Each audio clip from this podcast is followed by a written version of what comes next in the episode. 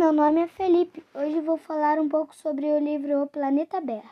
Ele conta a história de um menino chamado Antônio da Silva, conhecido como Toninho. Um dia ele entrou em seu computador, a tela brilhou muito forte e algumas palavras foram aparecendo no monitor.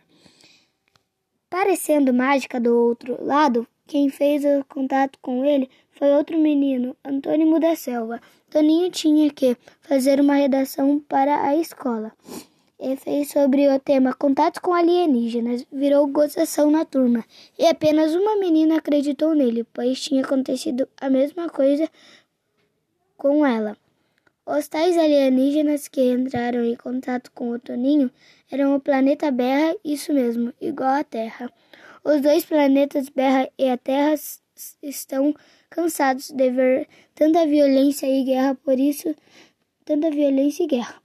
Por isso, Toninho, Marina, e Barina fizeram um plano para que os dois planetas vivessem em paz.